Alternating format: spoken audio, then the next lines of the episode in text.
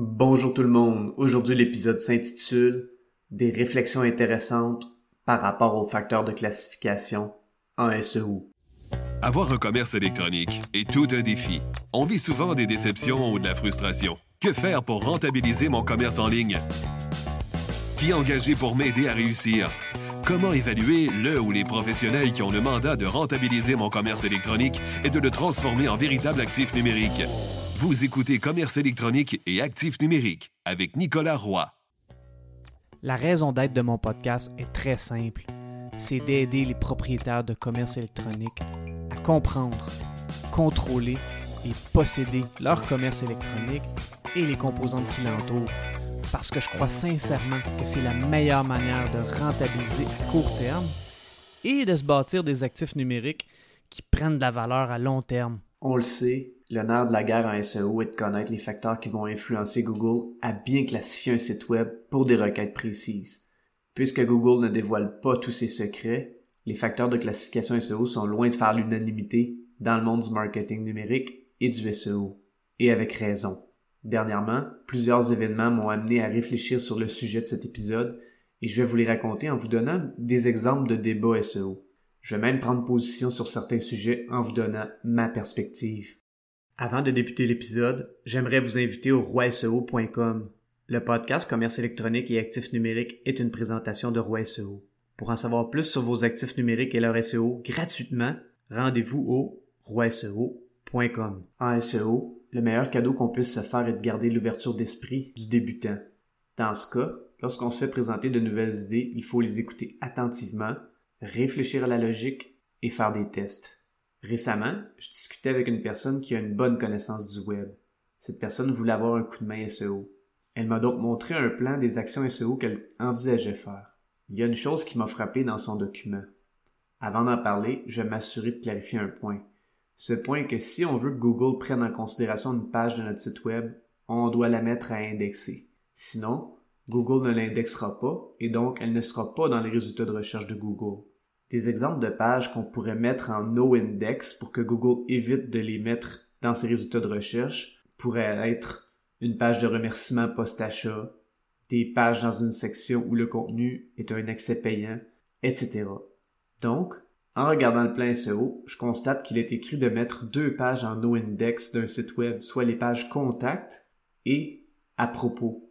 Puisque je sais que cette personne possède de bonnes bases en web et en SEO, je lui pose la question à savoir pourquoi elle a pris cette décision et j'ai hâte d'entendre sa réponse. La personne me répond que c'est parce que ces pages ne ressortent pour aucun mot-clé.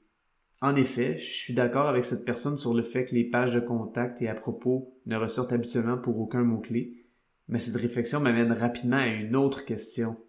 Je demande alors à cette personne OK, mais est-ce que la page contact pourrait donner de l'information pertinente à Google sur l'entité de l'entreprise? Comme son adresse, son numéro de téléphone ou autre. La personne m'a répondu Oui, mais Google peut trouver cette information dans le pied de page du site web. J'avoue, j'avais pas pensé à ça. J'ai donc poursuivi la conversation en disant Je te remercie pour tes réponses et on a passé à un autre point parce qu'on avait d'autres trucs à discuter. Toutefois, une chose que cette personne m'a dite m'a fait réfléchir encore plus. Cette personne m'a dit que c'est une personne qui donnait une formation à SEO qui lui avait donné ce conseil. Quand on a raccroché, j'ai réfléchi sur ce point. La question que je me suis posée est la suivante. Comment est-ce que de mettre les pages contact et à propos en no-index auprès de Google pourrait nuire à cette entreprise? La réponse m'est venue instantanément. Ça va affecter les site links du site web. J'ai parlé des site links à l'épisode 74 et à titre de rappel, les site links sont lorsque Google présente une arborescence avec d'autres pages importantes du site web sous la page d'accueil dans ses résultats de recherche. Donc si on tape le nom de l'entreprise sur Google, c'est bien d'avoir la page d'accueil, mais si les pages contact et à propos sont aussi présentes pour les cliquer, c'est un avantage. L'autre avantage est que ça prend de l'espace dans les résultats de recherche de Google. Je comprends la logique du formateur qui disait que les pages contact et à propos ressortent pour peu de mots-clés ou pas du tout et peuvent prendre du crawling budget dont j'ai parlé à l'épisode 77 mais l'aspect brand SERPs et l'accessibilité à ces informations dans les résultats de recherche est intéressante. Je fais ce point pour l'aspect pratique de la navigation et ça m'amène à un autre point controversé du SEO. En SEO, certaines personnes affirment que l'expérience d'utilisateur, aussi appelée UX, est un facteur de classification pour Google, et d'autres affirment que c'est faux. Google n'évalue pas le UX lorsqu'il classifie des sites web. La rationnelle de ceux qui affirment que Google l'utilise est que Google utilise l'algorithme RankBrain qui analyse le site web comme si un humain analysait et naviguait le site web. Ceux qui disent que c'est faux ressortent des premières positions sur Google pour plein de mots-clés assez populaires où le UX des sites web est moyen ou même médiocre. Pour être honnête, je ne suis pas certain à 100% de qui a raison présentement sur ce point. Par contre, ce que je peux affirmer est que le UX est important dans le parcours client, alors c'est important d'optimiser du mieux qu'on peut. Ce point amène un autre point important, l'optimisation du taux de conversion sur un site web, ou CRO pour Conversion Rate Optimization, est un travail qui devrait être fait avec deux équipes, soit celle de CRO et celle du SEO. En effet, les experts CRO sont vraiment forts pour penser à tout ce qui influencera la conversion et la monétisation, et leurs actions peuvent avoir une influence négative sur le SEO, et vice-versa. Les experts SEO peuvent faire des trucs qui peuvent influencer le CRO. Un autre facteur SEO qui a peut-être déjà été important en SEO local consistait à géolocaliser ses images sur son site web pour prouver que nos images ont été prises à un endroit X pour ressortir pour un mot-clé local. Récemment, une personne dans le monde du SEO m'a demandé si je faisais ça.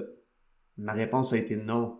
Avec la fiche Google Business Profile, anciennement Google My Business, on a tout ce qu'il nous faut pour le SEO local. Est-ce que de géolocaliser ces images est une bonne pratique SEO pour l'aspect local? Certaines personnes croient que oui et vont prendre le temps de le faire. En ce qui me concerne, je crois que ça n'a pas d'incidence, du moins je n'ai pas été capable de le prouver en faisant des tests. Des questions SEO comme celle-ci, on peut s'en poser des centaines et des centaines.